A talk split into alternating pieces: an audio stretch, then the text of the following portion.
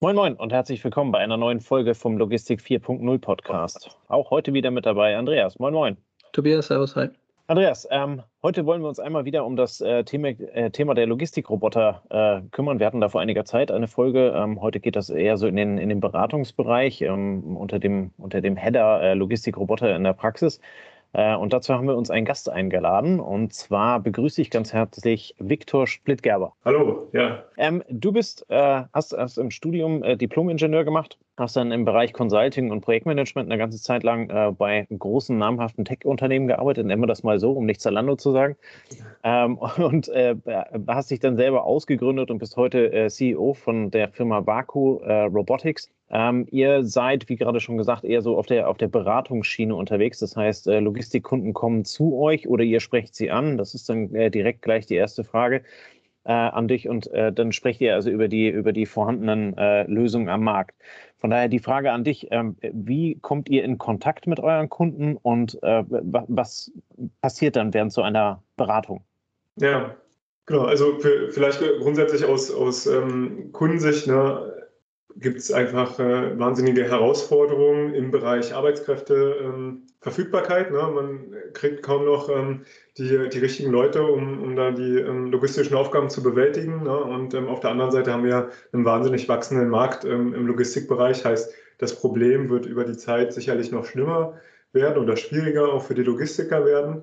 Und insofern ist da grundsätzlich erstmal ein, ein großer Bedarf für, ähm, für Automatisierung generell da. Ne? Und ähm, als Teil der Automatisierung ist halt die ähm, Robotik zu verstehen, bei uns eben mobile Robotik. Also immer, ne, wenn ich Roboter sage, meine ich irgendwas, wo dann halt ähm, auch Räder drunter sind, so selbstfahrende Gabelstapler oder Gabelstapler ohne Fahrer zum Beispiel jetzt. Ja. Ähm, und dann fängt man, jetzt wie ich zum Beispiel damals bei Zalando, dann halt an, ich setze mich mal hin, gucke ein paar YouTube-Videos oder ähm, gucke bei Google, informiere mich mal in meinem Netzwerk, was die eigentlich so gemacht haben. Aber generell ist das relativ grob gestreut. Ja? Ähm, und gerade für diese Anwendung haben wir Lots of Bots äh, als Website, lotsofbots.com, gegründet, wenn man so will, oder ähm, geschaffen. Und das ist eine Plattform, wo man erstmal einen Überblick kriegt, was es überhaupt gibt in der, in der großen Welt der mobilen Robotik ja, oder in der wachsenden Welt. Und da kommen die meisten dann auch ähm, mit uns in Kontakt, weil dort gibt es ein kleines, äh, gibt es viele verschiedene Formulare und auch ein Chatbot, wo man mal die Leute auch abholen kann. Erstmal ne, generell natürlich Informationen, wo man sich viele Informationen holen kann. Und viele suchen dann aber auch den Weg, um uns zu kontaktieren, zu sagen, ja, okay, ist für mich interessant, ist relevant, ähm, aber mein, meine, mein Wissen in dem Bereich ist limitiert dann kontaktieren, äh, kontaktieren uns die Kunden. Ja.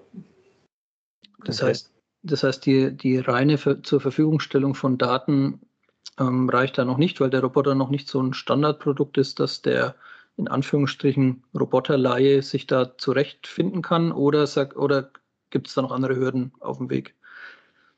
Ja, es gibt noch andere Hürden und der, die, die Hürde, die eigentliche Hürde ist eigentlich sogar der Schritt davor.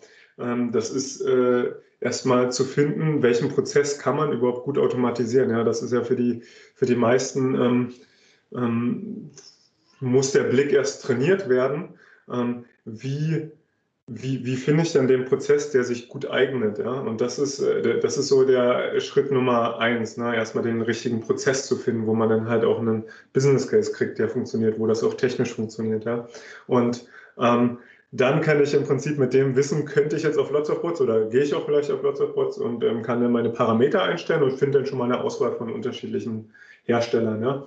Ähm, aber gerade hier eben, ne, es, es gibt natürlich ähm, Unternehmen, sehr erfahrene Unternehmen, gerade im Automotive-Bereich, die benutzen das Tool ähm, und brauchen da nicht mehr unseren Input. Ne?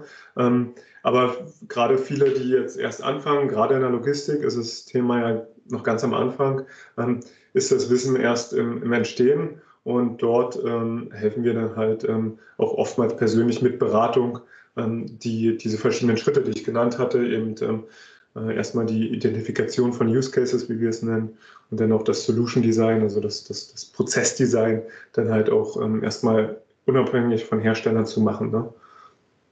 Kannst du da mal ein, zwei, also ähm, sag ich mal, Hinweise geben, wie jemand erkennt, dass seine Prozesse durchaus geeignet sein könnten für für Automatisierung. Ne? Wenn jetzt im Kopf so eine Schranke ist, so nach dem Motto, ach, bei uns funktioniert es sowieso nicht. Ja. Wie, mit welchen, mit welchen Hinweisen, äh, sag mal, äh, machst du deinem Kunden klar, dass er da durchaus mal drüber nachdenken könnte? Ähm, ja. Was sind denn so die, die, Haupt, die Hauptstellgrößen für einen Robotereinsatz?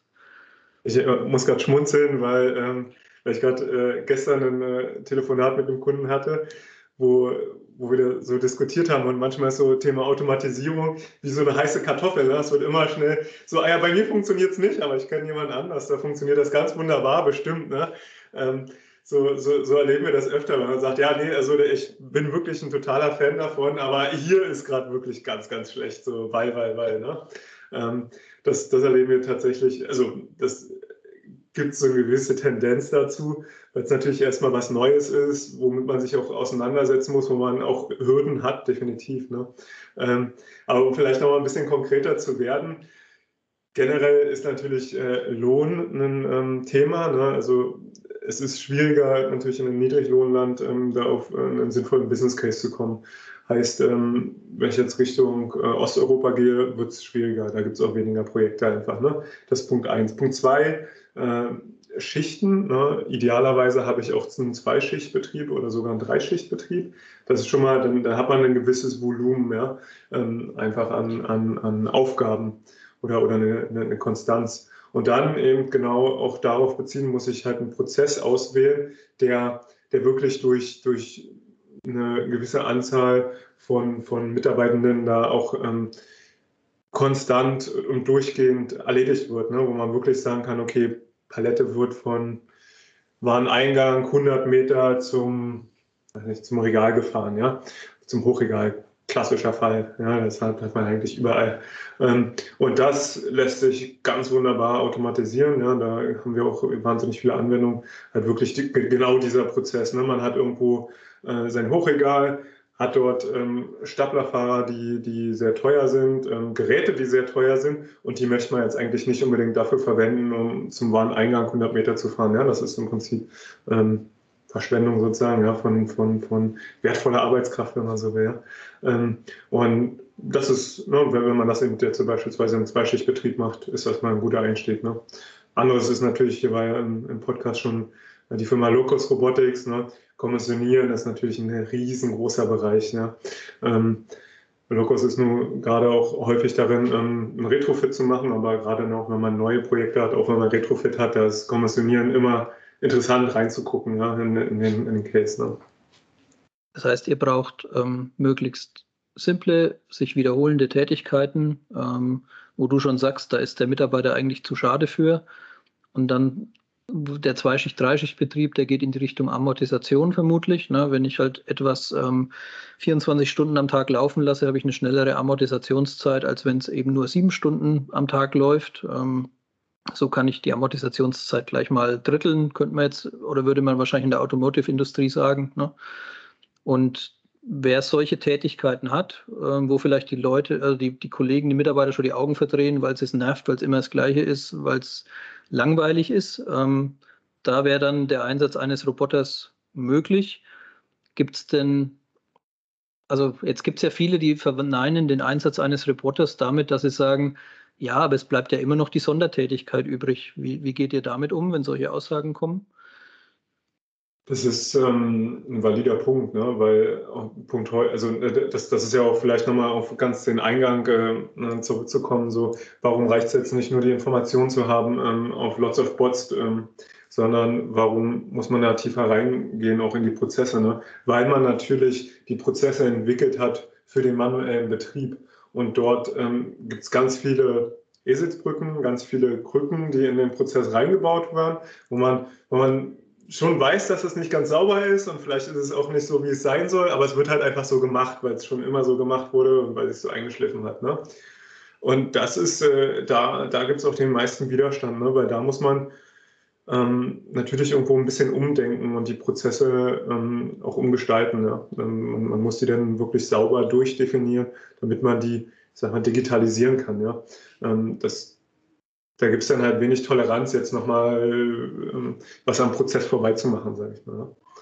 Also, aber in der Regel findet man da auch eine Lösung, ne, das, das dann auch so zu machen. Ne. Da muss man halt einfach auch mehr Disziplin im Prozess halt einfach äh, umsetzen, was auch oftmals eher positiv äh, von, von vielen Seiten auch gesehen wird. Ja. Nicht unbedingt von den Operativen, ähm, aber, aber durchaus, ähm, sage ich mal, von, von den Prozessverantwortlichen. Ja.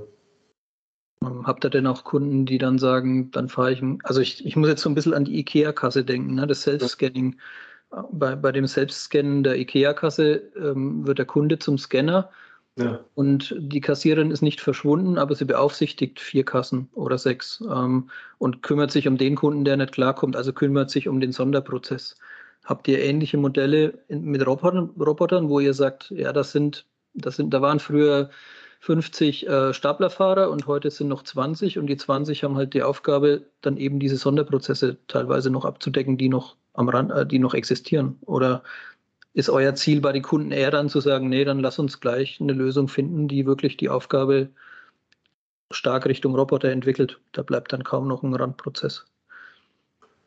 Wir haben selten den Fall, dass solche Randprozesse ähm, zum Problem werden ähm, weil, weil, man die ganz gut auskoppeln kann von dem regulären Prozess. Ne? Man kann das ganz gut ähm, definieren.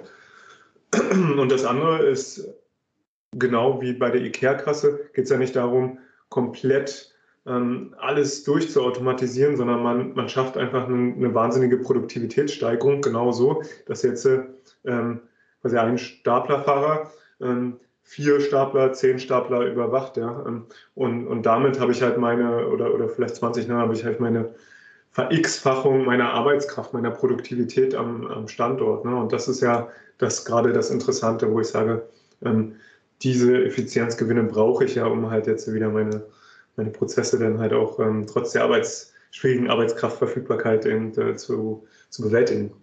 Ja, okay. Ähm, können wir noch mal ein bisschen so auf die, die Bandbreite der Roboter, die unter Lots of Bots ähm, abrufbar, einsehbar sind, gehen? Also von früher war es so, dass Roboter sich dann eher um die leichten Tätigkeiten gekümmert haben. So haben wir es auch damals bei, bei Locus kennengelernt. Ähm, von wo bis wo reicht die Bandbreite heute aus deiner Sicht? Vom Gewicht her, von, von dem, was an Volumen bewältigt werden kann? Vielleicht, ja, ähm, wir haben ein bisschen Zeit, dann äh, kann ich vielleicht auch nochmal so ein bisschen ausholen und ähm, äh, auch, so vielleicht so einen historischen Rückblick zu geben, ja, weil, weil jetzt sieht das vielleicht ähm, so neu aus, was da um die Ecke kommt, aber effektiv gibt es die Technologie an sich so im Sinne von AGV oder ähm, äh, fahrerlose Transportsysteme seit den 60ern. Ne? Das ist jetzt nichts per se Neues. Ne? Was jetzt eben Neues über die Zeit ähm, ist ja, dass die Rechenleistung viel, viel kostengünstiger geworden ist, dass Batterieleistung kostengünstiger geworden ist und ähm, Sensorik insgesamt ähm, leistungsfähiger geworden ist. Ja? Und, und diese Trends führen einfach dazu, dass man mit der Technologie an sich die, die Aufgaben immer komplexer geworden sind, ja, und, und, und die, die Anwendungsfälle, weil sie halt auch günstiger geworden sind, auch immer mehr in der Breite gegangen sind. Ne? Also heißt, wir sind von Automotive, wo man 24-7 durchproduziert hat, einfach ähm, hingekommen zur Logistik, wo man halt auch einzelne Prozesse rauskoppeln kann. Auch, also aus einem, aus einem Bereich, wo sehr viel Volumen, auch mit, mit relativ hohen Lohnkosten, durch, äh, durch, durchproduziert wird einfach oder mit, mit hohen Lohnkosten gearbeitet wird, ähm, sind wir in einen Bereich gekommen, wo die Löhne eher niedrig sind und ähm, wo nicht so konstant gearbeitet wird. Ne? Und eben der Grund,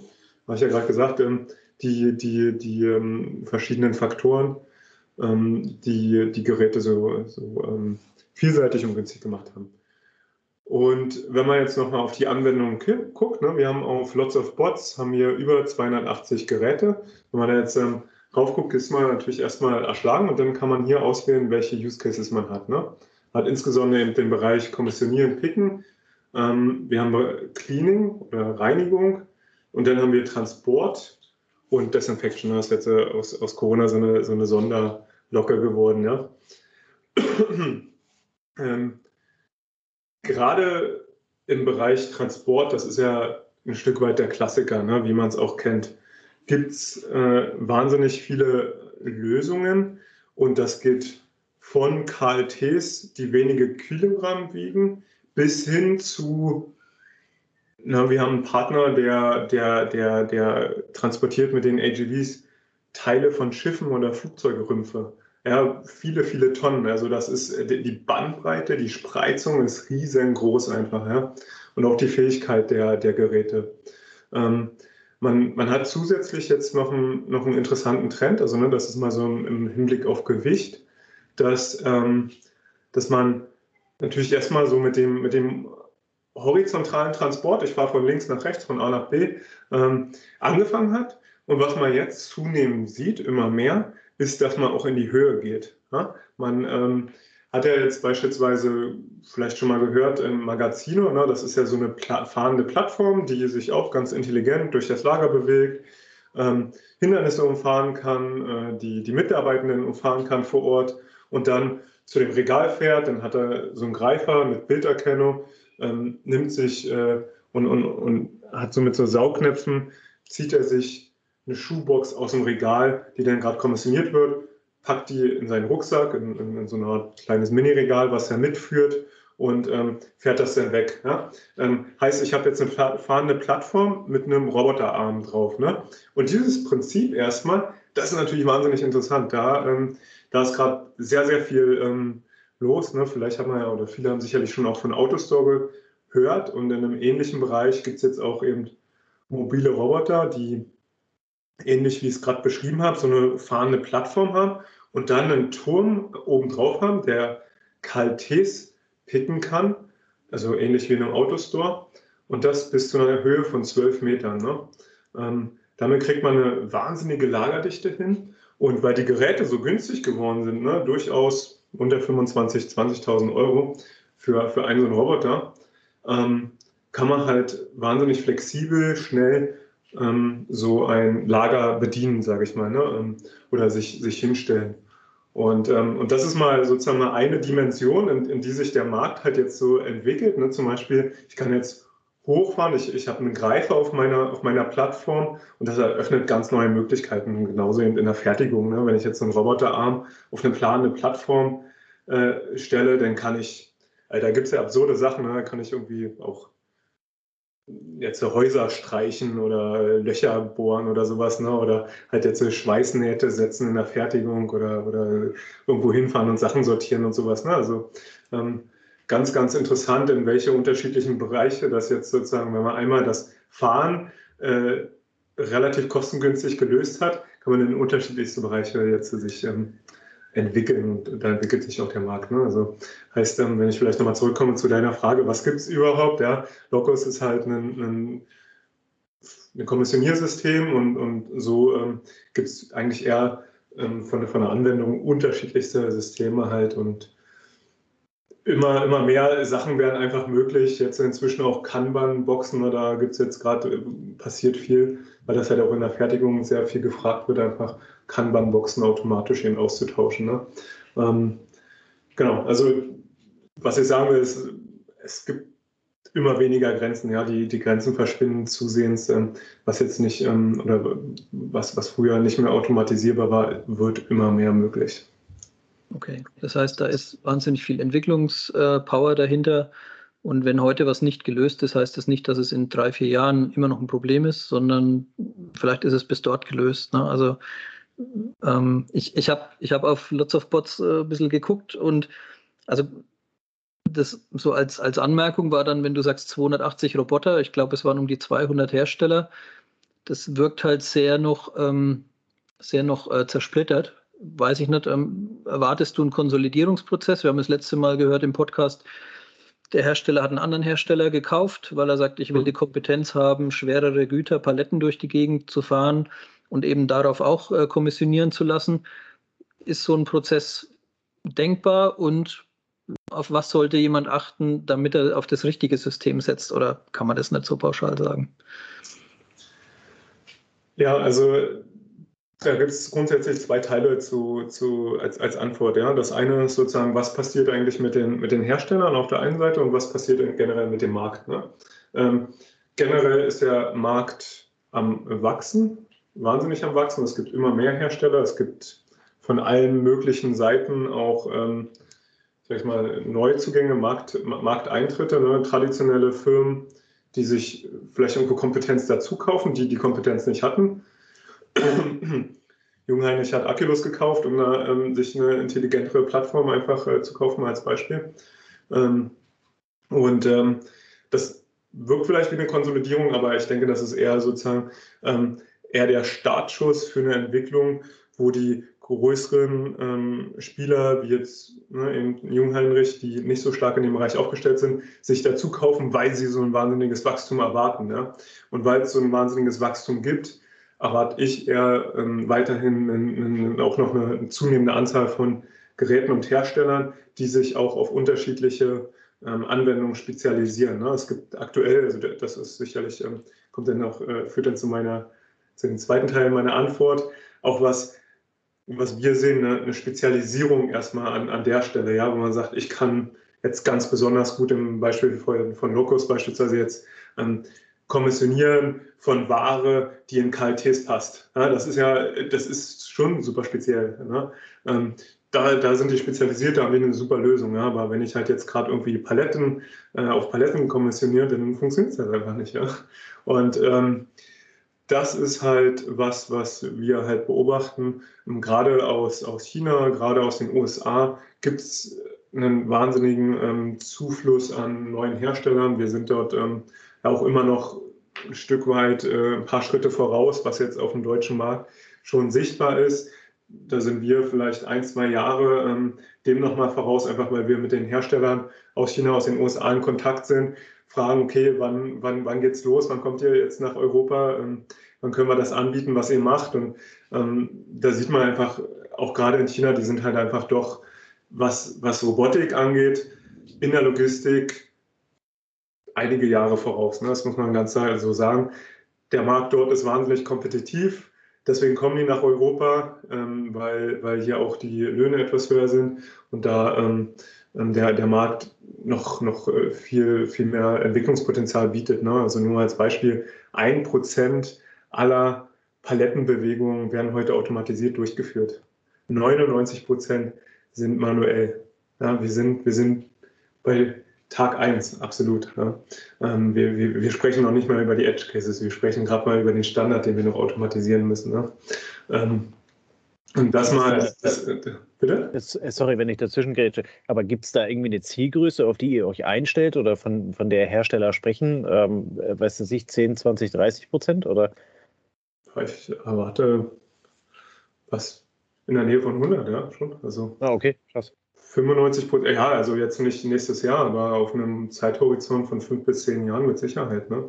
Okay. Da wird man jetzt nicht mehr irgendwie mit einem Gabelstapler durchs Lager fahren. Ich meine, man fährt ja dann auch nicht mehr Taxi mit einem Taxifahrer. Das äh, muss man sich als Gesellschaft der Realität schon irgendwo stellen. Also das gibt es sicherlich auch noch als, als irgendwo, so wie man vielleicht dann ähm, äh, äh sich gern in einer Limousine durch die Gegend ähm, fahren lässt, aber sage ich mal, das Gros wird zunehmend automatisiert werden, ja, weil, weil wir auch keine Arbeitskräfte haben. Ja, das ähm, klingt erstmal bedrohlich, aber die Realität ist halt eine andere. Wir haben einen Arbeitskräftemangel, wir müssen das ja auch machen. Ne? Und um, um einer alternden Gesellschaft. Da fehlen Millionen von Arbeitskräften. Ja?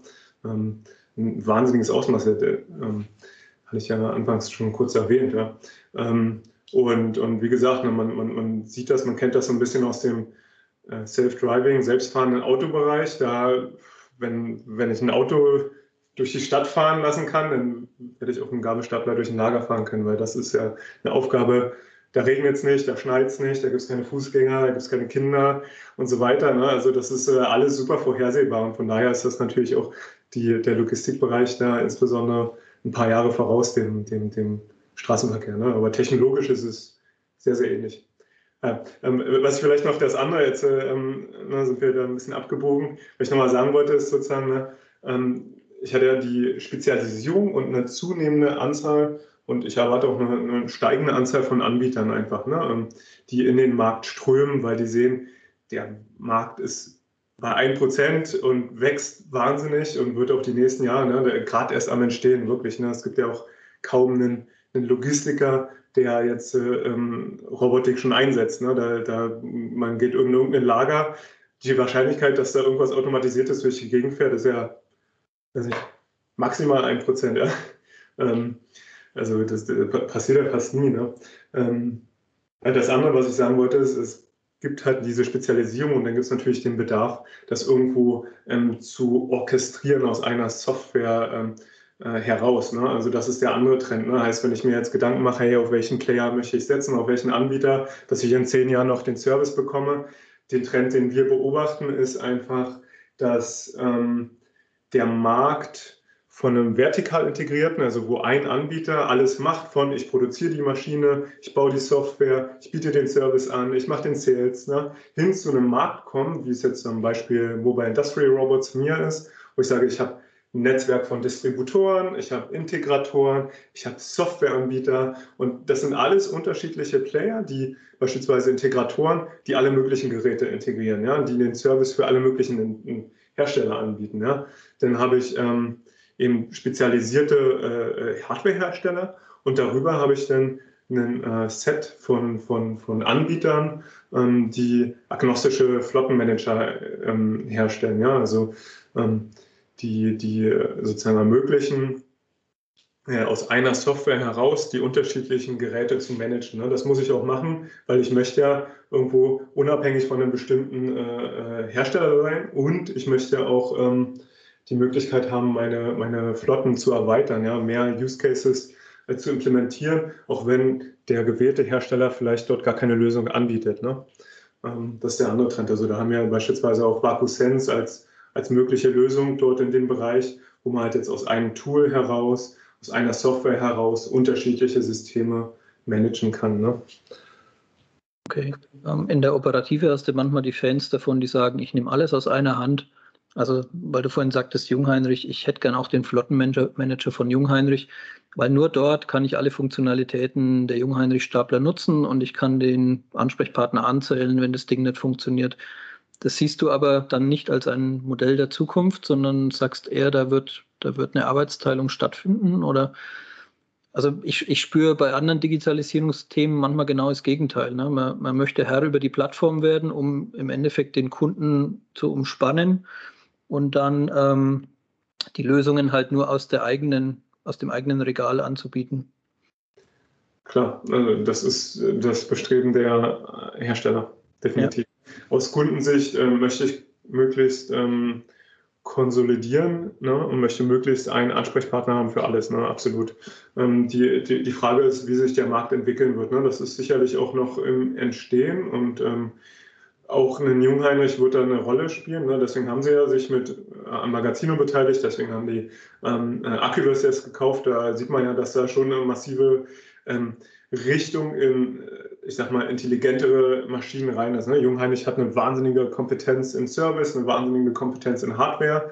Ähm, was denen halt fehlt, ist irgendwo diese, oder fehlte, kann man jetzt vielleicht sagen, irgendwo ähm, äh, äh, ja, intelligente oder ich sag mal äh, Software für Geräte, damit die beispielsweise auch mal Hindernisse umfahren können, irgendwas vielleicht auch für die Logistik denn irgendwas, was ähm, funktioniert, sage ich mal. Ne?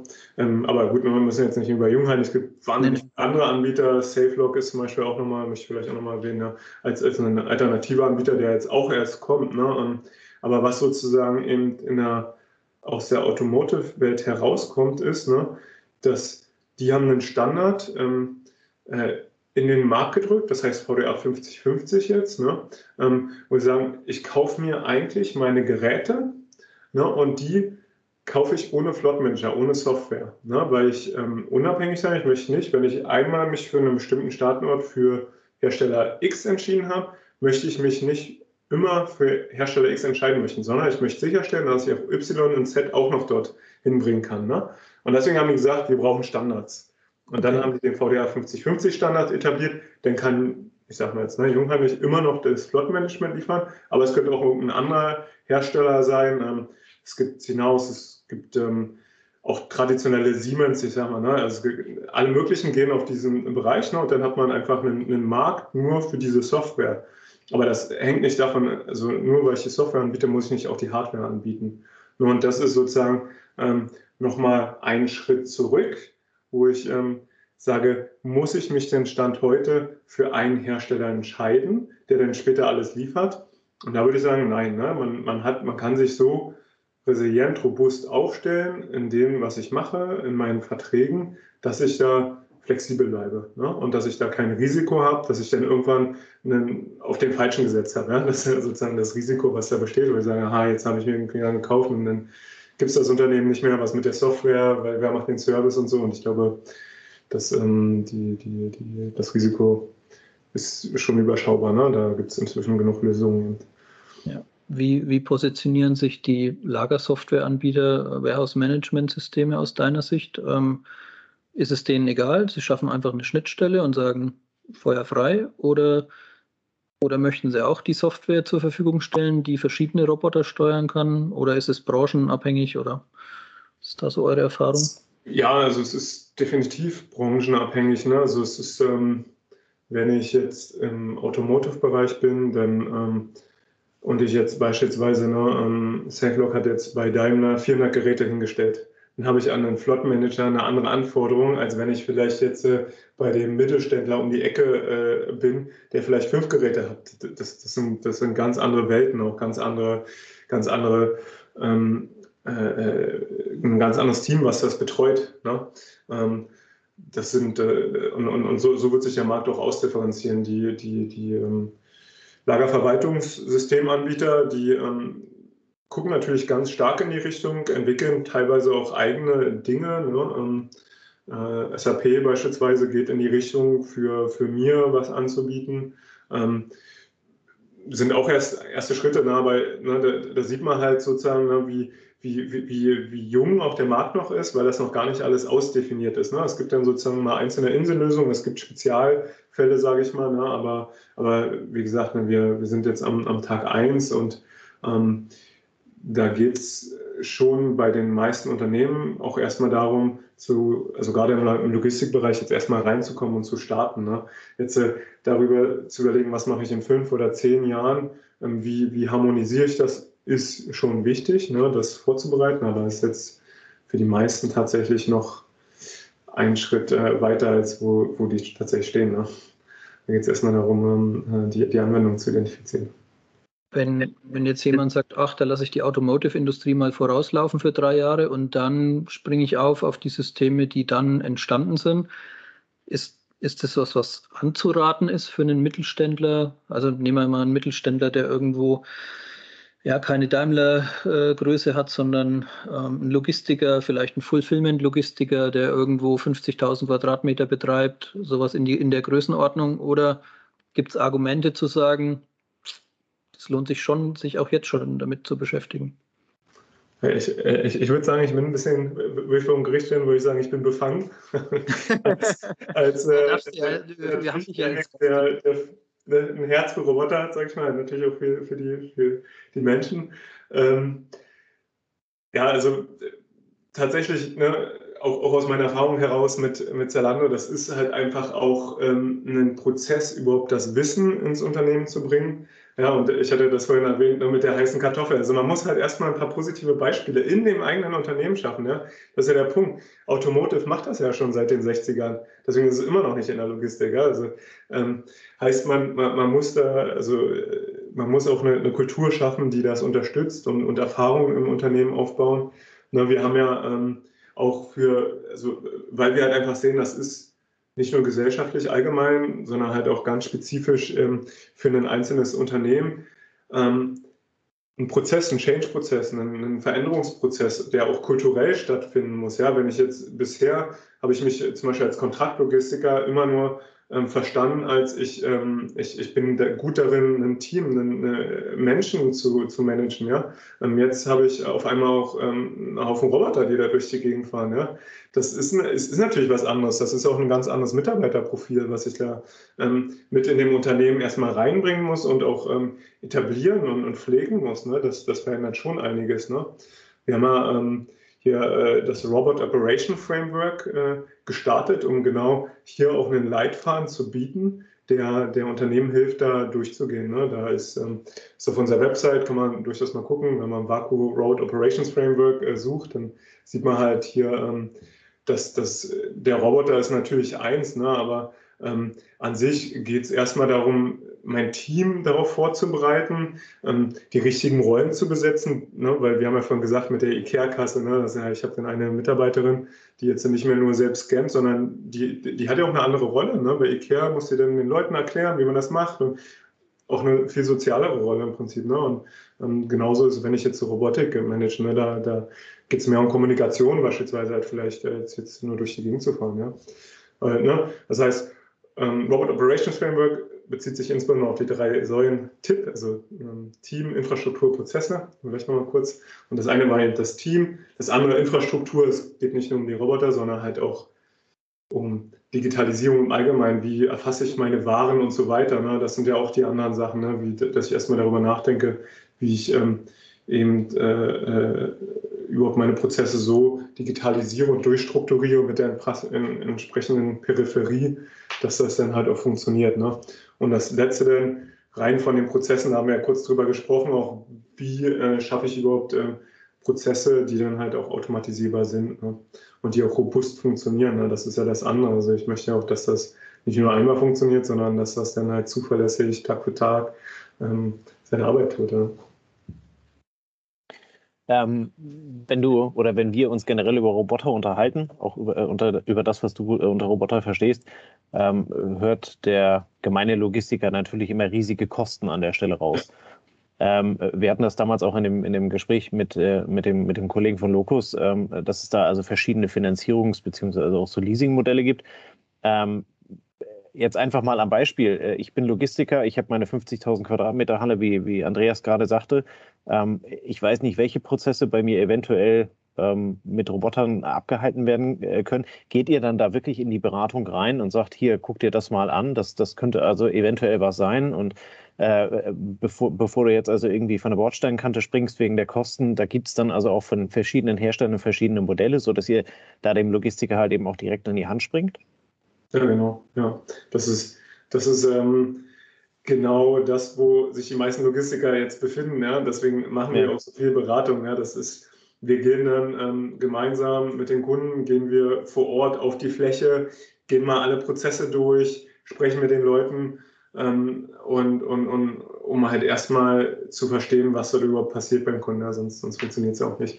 Und, ähm, und dann ähm, in der Regel findet man schon was, ne? also wo man sagt, ja, okay, ne, das ist vielleicht schwierig, das, ne? und, oftmals ist das nicht das, ähm, woran die Kunden als erstes gedacht haben, was denn funktionieren könnte. Ja?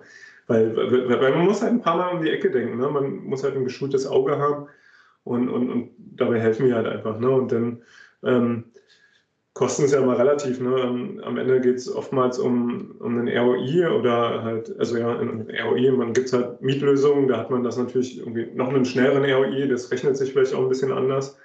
Aber ähm, ja, also äh, vieles lohnt sich, deswegen gibt es ja auch immer mehr in den, in den Lagern, das hat ja seine Gründe und ähm, wie gesagt, ne, also wir, wir, wir sind ja mit sehr, sehr vielen Kunden in diesen Gesprächen, auch in den Beratungsprojekten ähm, oftmals sogar auf Netzwerkebene, wo wir viele, viele Standorte ähm, mal durchgucken, wo wir halt dann sagen, okay, na, wir gucken uns jetzt 50 Standorte ähm, erstmal in einem Grobscan an, dann gehen wir bei 10 Standorten vielleicht vor Ort und dann haben wir am Ende eine Liste von 30, 40 Anwendungen, wo wir sagen, okay, die Top 5 gehen wir jetzt als Unternehmen mal an, um uns hier auf den Weg zu machen und, ähm, und, und da nicht hinterher zu rennen irgendwo. Ne? Und ähm, äh, äh, denn, denn erst damit anzufangen, wenn die anderen schon zwei, drei Jahre voraus sind. Ne? Das ist natürlich eine Situation, die dann teuer wird einfach. Ne? Also hm. kann man das bewältigen, aber, aber deswegen, deswegen sieht man jetzt auch immer mehr und, und wir kommen jetzt bei denen, die jetzt angefangen haben, jetzt in, eine,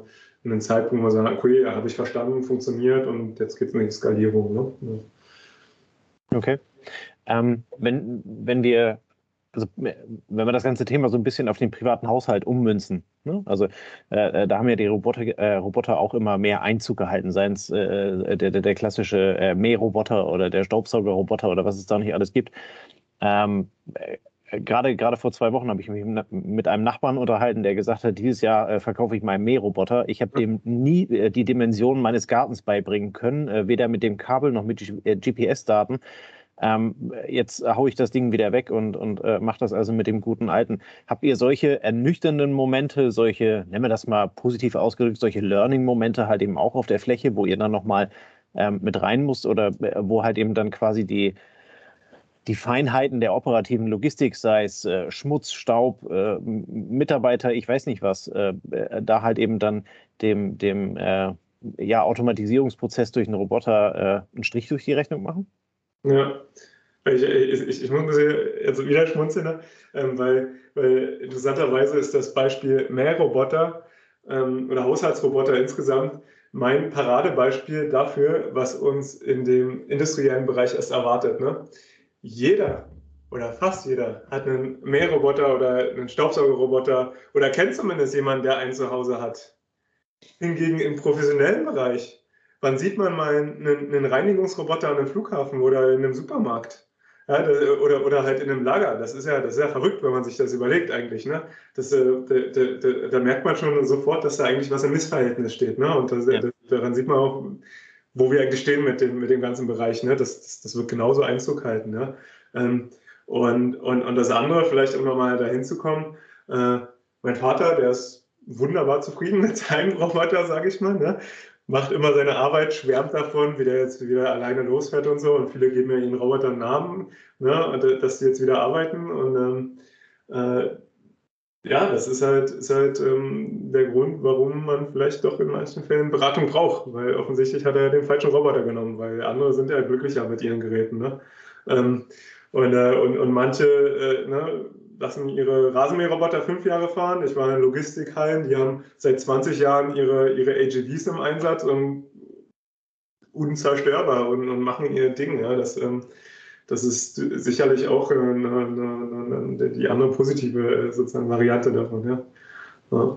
Spannend, spannend finde ich da nochmal, also zum Thema Staubsaugerroboter, ne, bringst irgendwie so ein Ding mit nach Hause und du stellst dann nach ein paar Wochen, Monaten fest, dass du vielleicht deine Einrichtungen danach anpasst, ja, oder du, also würdest du ein neues Haus bauen und wüsstest du, dass du das mit Robotern ähm, ausstatten möchtest, dann würdest du es eventuell anders bauen. Ne? Dann verzichtest du auf die Stufe zwischen Küche und Esszimmer oder was auch immer. Und das ist ja für Logistiker vielleicht auch ein Learning, ne? zu sagen, ich stelle mir so ein Ding mal auf die Fläche, dass ich mich systemisch dran gewöhne, um dann, wenn ich in vier, fünf Jahren ein Lager baue, das entsprechend so zu bauen, dass es schon auf, dieses, auf diese Systematik eingerichtet ist. Ja. Also ein bisschen so dieses, der Weg ist das Ziel, was du vorhin beschrieben hast. Ähm, wenn diese Roboter immer günstiger werden, einfach den Versuch mal zu wagen, um dort Erfahrungen zu sammeln. Ja, also ähm, ich habe nochmal im, im, im, hier Vorbereitung auch nochmal euren, euren ähm, Podcast zum Beispiel über Polen gehört. Und ähm, da hattet ihr ja beispielsweise ähm, äh, die Erkenntnis gebracht, dass eben zum Beispiel die Logistikanlagen in Polen einfach viel neuer sind, weil ähm, aus unterschiedlichen Gründen, ne? die wurden auch einfach neu gebaut, gab es EU-Förderung und so weiter. Ne? Ähm, in Deutschland ist das halt, das ist tatsächlich ein Thema, gerade in der Produktion, noch mehr als in der Logistik vielleicht, hat man viel Bestand, ne? Und dann hat man die Gangbreiten nicht und dann ist es eng und dann wird es kompliziert, ne? Das ist schon so, da, da, ist auch was dran, ne? Und wenn ich jetzt schon mal vorher darüber nachdenke, mir Optionalitäten aufzubauen und vielleicht den Gang lieber mal nochmal einen halben Meter, Meter breiter zu machen, um halt Optionalitäten zu haben, dann auch in Zukunft zu automatisieren, hat man sicherlich ähm, hinten raus äh, ja, die Chance, mehr zu machen, als, als wenn ich das halt alles auf Kante nähe, sage ich mal. Ne? Und das ist sicherlich auch ähm, ein wichtiger Punkt und auch ein, ein Lernprozess. Ne? Aber, aber auch da ne, am Ende, wenn man halt jetzt nicht hundertprozentig weiß, worauf man achten muss, weil man vielleicht auch noch nie einen Roboter im Einsatz gesehen hat, ja, dann, ähm, dann, dann, dann ist es auch schwer, das irgendwie vorherzusehen oder zu antizipieren, was ich da eigentlich mit zu berücksichtigen habe, damit ich das halt irgendwo dann hinterher noch reinbringen kann. Ne? Das ist halt, das, das, das sieht man einfach, ne? dass, das, da, da fehlt es ist halt ein junger Markt, da fehlt es einfach noch an Wissen, an Erfahrungen. Ne? Ähm, ich meine, äh, letztendlich, deswegen bin ich auch, wenn das, wenn das schon alles Schnee von gestern wäre, dann wäre ich vielleicht jetzt noch nicht im Podcast. ja, der, es ist wahrscheinlich wie jeder, der operative Logistik betreibt, jedes neue Element muss ja integriert werden ins Gesamtsystem. Und da ist es hier mit dem Roboter vermutlich auch so. Ähm, jetzt hast du vorhin schon gesagt, du, du oder wir, als wir dich vorgestellt haben, du warst mal bei Salando so ein bisschen Speerspitze des deutschen E-Commerce, nenne ich es jetzt mal. Ähm, wo siehst du denn den deutschen, Han deutschen Handel und die deutsche Logistik beim Thema Automatisierung? Und wo bewegen wir uns in welcher Geschwindigkeit hin? Also was ist so deine Prognose aus dem Ist und wo, wo hm. siehst du uns vielleicht auch mit optimistischem Blick, den du ja hast? Ähm, also de definitiv, ne? wir brauchen uns dann gar nicht zu verstecken, jetzt auch hier in, in, in Europa nicht und auch in Deutschland nicht. Ne? Ähm, wir haben, weil Flächen in, in, in, Europa insgesamt teurer sind als zum Beispiel in den USA oder in China, haben wir einfach eine andere Automatisierung oftmals. Ne? Wir haben knapp, also ne, oder, oder die traditionellen TGW und so, ähm, ähm, die, die traditionellen Automatisierer, die, die Shuttles beispielsweise bauen, die, die groß und massiv sind. Ähm, während man beispielsweise in den USA oder in China halt mehr Robotiklösungen hat, weil dort Fläche teilweise eben ähm, verfügbarer ist oder, oder günstiger. Ne? Ähm, deswegen ist halt das, was ich eingangs gesagt hatte, ähm, beispielsweise, wenn ich jetzt einen Roboter habe, der auch in zwölf Metern in die Höhe gehen kann, dann wird das wahnsinnig interessant für den europäischen Markt, ja, oder auch ähm, Gabelstapler, die halt auch zwölf Meter hoch heben können. Ne? Dann, ähm, dann habe ich hier, hier wahnsinnig interessante Anwendungen. Ne? Und das kommt jetzt erst. Ne? Und insofern haben wir in Robotik, in Sachen Robotik sind wir, glaube ich, schon ein bisschen ähm, hinterher, einfach was, was die Durchdringung angeht. Ne? Aber weil wir in anderen Bereichen einfach weiter sind, was, ähm, also ich sag's mal, klassische Automatisierung. Ne? Da, also das ist ja kein Zufall, dass jetzt äh, wir, wir so viele Anbieter in dem Bereich haben, von SSI über ne, ähm, äh, eben TGW knapp und so weiter. Ne? Es gibt ja, gibt ja eine wahnsinnige Bandbreite dort.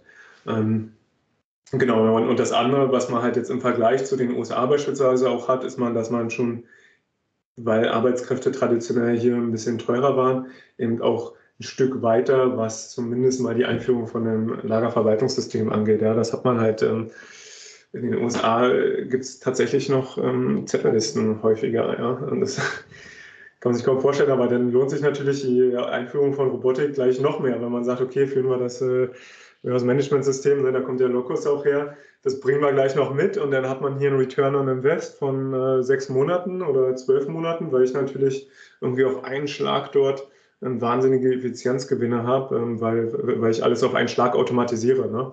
Ähm, entsprechend rechnen sich halt teilweise die, die Business Cases hier für solche Dinge in, nur in spezielleren Fällen. Ja? Deswegen haben wir für, für, das noch eine geringere Durchdringung, aber ja denke, in anderen Bereichen sind wir gerade auf einem, einem, wahnsinnigen Wachstumskurs. Ich glaube, das war die andere Frage, ne? wo äh, optimistisch in die Zukunft geblickt. Gesagt, wir sind mit wahnsinnig vielen Kunden unterwegs. Das ist klar, wo die Kostenkurve hingeht. Ne? Ich sage mal ähm, als Beispiel ähm, Gabelstapler, automatischer Palettentransport. Ja? Da waren wir, als ich bei Zalando angefangen hat, hat er ein, ein, ein vernünftiges Gerät also unter 150.000 Euro habe ich mir das nicht ins Lager gestellt, mit allem drum und dran. Na, ähm, jetzt sind wir inzwischen bei, bei Marktpreisen unter 50.000, dass ich mir automatisch eine Palette von links nach rechts fahren würde, äh, kann. Ne? Und das wird über die nächsten Jahre, wenn man da sicherlich irgendwo in dem Bereich, ich schätze 25.000 Euro, 20.000 Euro, die werden wir sehen, ja? Ähm, mit Sicherheit. Und dann, und dann ist das auch nicht mehr so die Diskussion, ah, kaufen wir jetzt ein automatisiertes Gerät, ja oder nein. Das ist, das, äh, das ist, das, das macht man dann äh, ganz normal. Das, äh, das, das wird der Standard, dass ich erstmal sage, ah, nee, okay, aber da brauche ich noch ein manuelles Gerät. Da, wird ja die Diskussion sagen, alles, das mache ich alles automatisch, aber da brauche ich noch ein manuelles und nicht, das mache ich alles manuell und da kann ich vielleicht automatisieren. Ja, dann dreht sich das um und wir haben Wachstumsraten von 20, 30 Prozent im Robotikmarkt. Ähm, äh, pro Jahr. Und ähm, ja, das, äh, das, das geht natürlich dann wahnsinnig schnell, ne? wenn man so eine Wachstumsraten, so einer Raten unterwegs ist. Wenn jetzt noch ähm, Inflation hinzukommt, dann ähm, sicherlich noch schneller gehen. Ne? Jetzt hast du vorhin ein bisschen so vielleicht noch einen Schwenk in die Richtung, sagen wir, die Vollautomatisierer erwähnt, ähm, Autostore, SSI, Körper, ähm, wie sie heißen die könnten ja auch lächelnd auf die Roboter blicken und sagen, was, was gebt ihr euch mit dieser Kleintechnik ab? Ähm, ihr könnt doch die großen Volumen viel besser mit einer Vollautomatisierung lösen. Was sind deine Argumente, wenn du einen Kunden hast, der sagt, ich, ich fange jetzt hier nicht mit Robotern an, sondern ich löse das gleich über eine Hänge Hängebahnanlage oder was weiß ich. Ähm, was spricht da für die Robotik?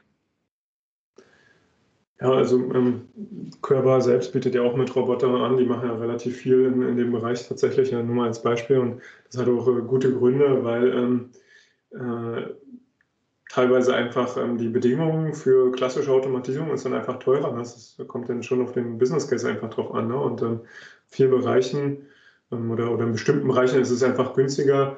Vor allem auch ähm, in, einer, in einer Kontraktlogistik ähm, ist es ist es halt wahnsinnig schwer jetzt, ähm, ich meine, da, da, tut sich was, aber, aber halt eine, klassische Automatisierung hinzubauen, ne? weil ich meinen Kunden halt drei Jahre habe, dann ähm, kann ich mir jetzt nicht irgendwie so einen Knappshuttle hinbauen. Ne? Das äh, geht halt nicht, weil der nächste Kunde hat halt irgendwas anderes. Ne? Und wenn ich mir jetzt aber, wir, wir gehen ja zunehmend in einen, in einen auch für, für, Robotik in einen Mietmarkt, wo ich flexibel hoch, runter skalieren kann, wo ich mein System nochmal verändern kann wo ich, wo ich Komponenten verändern kann, wo ich das vielleicht mal von einem Lager ins nächste bringen kann und so weiter.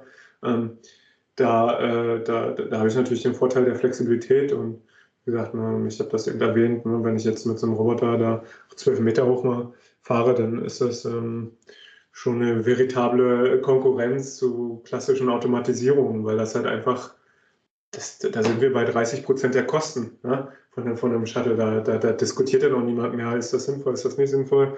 Sondern, ähm, jetzt sind wir eher in einer Phase, wo wir sagen, okay, man braucht Referenzen, man braucht Vertrauen in das System, man muss auch in einem Unternehmen Vertrauen sammeln, dass man damit arbeiten kann. Ne? Das ist, glaube ich, gerade so der Markt. Ne? Wenn das denn ähm, sich einfach gezeigt hat, dass er ne, auch durchgesetzt hat, dass man genug Referenzen hat und man sagt, ah nee, da war ich mal, kann ich hinfallen, da kann ich hingehen, sehe ich, funktioniert, Leute sind zufrieden. Ähm, dann, dann, äh, dann, dann, dann hat man natürlich ähm, die Diskussion nicht mehr so. Ne? Jetzt ist ja auch immer ein Argument, ja, okay, na, also klar ist das vielleicht 30 Prozent günstiger, wenn ich das jetzt hier äh, von dem chinesischen Anbieter kaufe. Aber ach, vielleicht habe ich dann doch lieber das Vertrauen hier in meine traditionellen Anbieter, die kommen aus Europa, da habe ich doch ein höheres Vertrauenslevel einfach. Ne? Ähm, was auch irgendwo verständlich ist, wenn ich ein paar Millionen in die Hand nehme dann äh, möchte ich ja auch ein gutes Gefühl bei haben, ne, dass da was bei rumkommt. Ja. Ja, okay. Aber also ich meine, Körper ist ja bekanntermaßen mit Geek Plus zum Beispiel unterwegs. Da gibt es auch wahnsinnig viele Kooperationen, die sich formen. Und da, da werden wir in den nächsten Jahren eine hohe Durchdringung mit, mit den Technologien sehen. Ja. Ähm. Okay, alles klar. Also vielen Dank für den, die, die Übersicht und so den Einstieg ins Thema. Und ich glaube, das hilft jetzt jedem, der vorher er das mal als Schlagwort gehört hat und sofort äh, für sich wieder auf die Seite geschoben hat, sich da doch mal Gedanken zu machen, wann denn der richtige Einsatzpunkt ist, dass man sich mit beschäftigt, ne? oder wann der richtige Zeitpunkt ist, ähm, sich damit zu beschäftigen. Ähm, wir würden jetzt noch mal kurz ein paar Schlagworte bringen. Ähm, geht noch ein bisschen eher um dich dann. Ich, ich werfe einfach einen Begriff in den Raum, du sagst, was du damit anfangen kannst ähm, und äh, was es da Interessantes noch gibt. Und äh, ich fange mal an mit dem Thema Schach. ähm, ja, interessant, ne? Äh, sicherlich äh, äh, eine gewisse Zeitlosigkeit, die ich damit assoziiere, ja, und eine gewisse Komplexität, äh, die, die man damit realisieren kann. Aber eben auch Technologie, ja. Ich meine, wir haben alle waren mit dabei, wie Gary Kasparov da gegen Deep Blue das erste Mal ähm, verloren hat, sage ich mal. Ne? Und ähm, inzwischen können die Computer Go spielen und sowieso noch viel mehr. Ne? Und die, die, die Technologie entwickelt sich immer schneller. Ne? Das ist das, was man vielleicht manchmal vergisst. Der Mensch ist nicht sehr gut, ähm, exponentielles Wachstum zu verstehen. Ne? Man, man, man, man, man, man guckt immer, wenn man versucht, den Trend zu antizipieren, guckt man ein Jahr zurück und sagt, ah ja, okay, das war letztes Jahr oder das war vor fünf Jahren. Und in gleicher Geschwindigkeit ist dann das, ne, darauf versuche ich zu antizipieren, was in fünf Jahren passiert. Aber genauso funktioniert halt Exponentialität nicht, sondern geht dann halt immer schneller, ne? gerade aktuell. Ja. Okay. Und Logistik und Schach sind nah beieinander oder wie würdest du das einschätzen von der Herausforderung für den, für den Rechner? Ja. ja, also in manchen Bereichen ist natürlich die Komplexität in einem Lager, da geht es schon manchmal ähm, wild zu, ne? also mit Sicherheit. Ne? Der, der, jeder, der bei einem Lager war, den Logistikalltag kennt, da ist halt nicht alles so immer, äh, wie man das vielleicht gerne in der Laborbedingungen hätte. Ne? Also da gibt es schon, ne? man, man, fordert den Computer da schon, mit Sicherheit. Okay, dann, dann nächstes Schlagwort, das Patent äh, DE 10 2014 114 378. dass du das nochmal ausgegraben hast. Ja, ähm, ja ich habe tatsächlich mal äh, eine Reihe von, von Patenten äh, eingereicht und auch ähm, als Erfinder dort eingetragen. Also ich könnte mich offiziell als Erfinder, äh, Erfinder bezeichnen. Ja. allgemein, ich meine, Unternehmertum ist einfach für mich eine Herzensangelegenheit. Das macht mir wahnsinnig Spaß, was, was zu bewegen, was Sinnvolles zu machen. Ähm, in dem Fall war das, ähm, dass wir Moos zum Filtern von Luft genommen haben, von Schadstoffen. Also tolle Sache. Meine ehemalige Firma Green City Solutions, äh, die Firma gibt es eben noch immer, auch erfolgreich, aber ich bin jetzt nicht mehr dabei. Und ähm, ähm, ja, einfach auch da ne, ein paar Mal um die Ecke gedacht, äh, Moos genommen zum Filtern von Luft. Da kommt, ist halt noch niemand vorher drauf gekommen, deswegen konnte man da ein Patent anmelden. Okay, dann bringe ich noch eins, äh, Smart City. Was ist das für dich oder was ist da Interessantes, was sich da entwickelt? Ja, sogar vielleicht auch mal, auch mal was, was, was äh, wo man vielleicht auch mal einen Anstoß ging kann, wo, wo wir in Deutschland und vielleicht teilweise ein bisschen festgefahren haben mit unseren Regeln und unseren Normen und dem Ganzen. Ne? Es ist vielleicht manchmal hilfreich, aber bin ja hier, ähm, ich selbst bin in Berlin, ähm, kurz äh, oder in, ganz kurz vor, vor Grünheide, hier wo die Tesla-Fabrik entsteht. Und der Elon Musk hat dann gesagt, ja, eigentlich müssen wir für jedes neue Gesetz, was man schafft, auf der anderen Seite eins wegnehmen. Weil sonst, wenn man immer nur wieder Gesetze draufpackt, bewegt sich irgendwann gar nichts mehr. Ne? Und wenn man darüber nachdenkt, dass, ähm, dass, dass die Fabrik lange bevor das Genehmigungsverfahren durch ist, fertiggestellt ist, da, da, da, da stimmt die Verhältnismäßigkeit aus meiner Sicht nicht. Ne? Mhm. Da geht es einfach zu langsam. Und, ähm, und, und Städte ist ähm, ein, ein, ähnliches Beispiel. Ähm, Städte sehen halt aus wie vor 20 Jahren. Weil es halt ein wahnsinnig, es ist gut, ne, es ist ein demokratischer Raum, aber es ist halt auch, ähm, ähm, es ist schon sehr starr. Ne? Ähm, man, man hätte durchaus viel mehr machen können und auch vielleicht machen müssen, aber es ist äh, in, in dem Bereich, glaube ich, zu wenig passiert und ich glaube, na, da braucht man wieder eine ein bisschen eine Aufbruchsstimmung, dass man sagt, okay, wir, wir, wir stellen uns solchen neuen Themen, neuen Technologien auch mit einer Aufgeschlossenheit. Ne? Ihr hattet mal das Thema Bitcoin oder sowas mit reingebracht und das Einzige, was einem einfällt, ist dann zu sagen, ah ja, okay, das ist mir zu energieintensiv. Ja? Das ist, das, Südkorea sagt ja, da wollen wir jetzt, äh, wir wollen die führende Nation im Metaverse werden. Ja? Warum, warum, warum ist denn das hier überhaupt nicht äh, mal Thema, wie, wie man das positiv für sich nutzen kann? Ne? Ähm, aber, aber ich, ich glaube, wir, wir haben die, ne, die, die Erfindungs, den Erfindungsgeist, wir haben die, die Professionalität, ne, das ist, glaube ich, unvergleichbar, sag ich mal. Und ähm, ich glaube, man, man kann einfach mehr machen. Ja. Sehr gut. Vielen lieben Dank für deine Antworten. Ähm, ganz am Ende immer die obligatorische Frage an den Gast, ähm, wo wir immer ein bisschen auf, auf Inspiration von dir hoffen. Äh, und zwar, welches Buch, welcher Film, Podcast oder welches Medium auch immer ähm, hat dich auf deinem Weg so inspiriert, den Weg so zu gehen, wie du ihn gegangen bist? Hast du da irgendwas für unsere Hörer? Ich bin ein allgemeiner Fan von YouTube, weil dort einfach ähm, tatsächlich sehr viel Wissen verfügbar ist. Ja.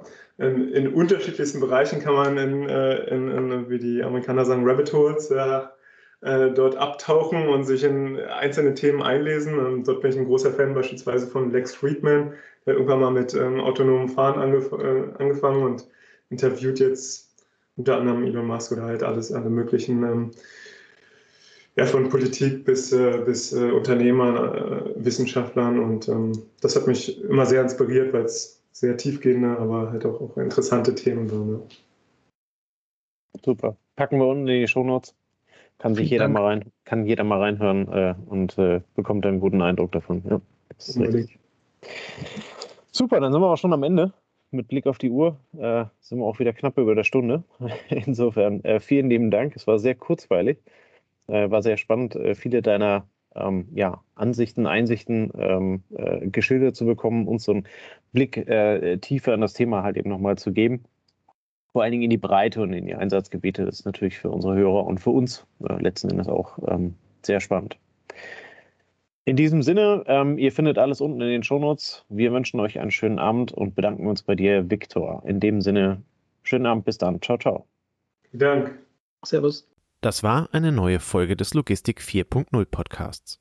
Wir möchten dir helfen, neue Themen im Bereich der Logistik zu entdecken zukünftige Entwicklungen und Trends kennenzulernen und dich mit anderen Logistikern zu vernetzen.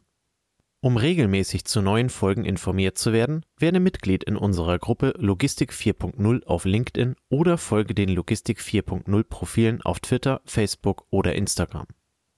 Unsere Folgen werden mit Hilfe unserer Patreons produziert. Besonderer Dank gilt dabei unserem Patreon 4.0 der Firma Bord. Weitere Informationen, wie auch du unseren Podcast unterstützen kannst, findest du auf unserer Homepage logistik4.0.de. Hast du einen interessanten Themenvorschlag oder möchtest du dich als Interviewgast bewerben, kontaktiere uns per Mail an logistik4.0 at gmail.com. Bei persönlichen Kontaktanfragen an uns schreib uns gerne dein Anliegen dazu, damit wir wissen, wie wir diese Anfrage einordnen können und dich unter dem täglichen Spam schnell herausfischen können. Vielen Dank und weiterhin viel Spaß mit unserem Logistik 4.0 Podcast.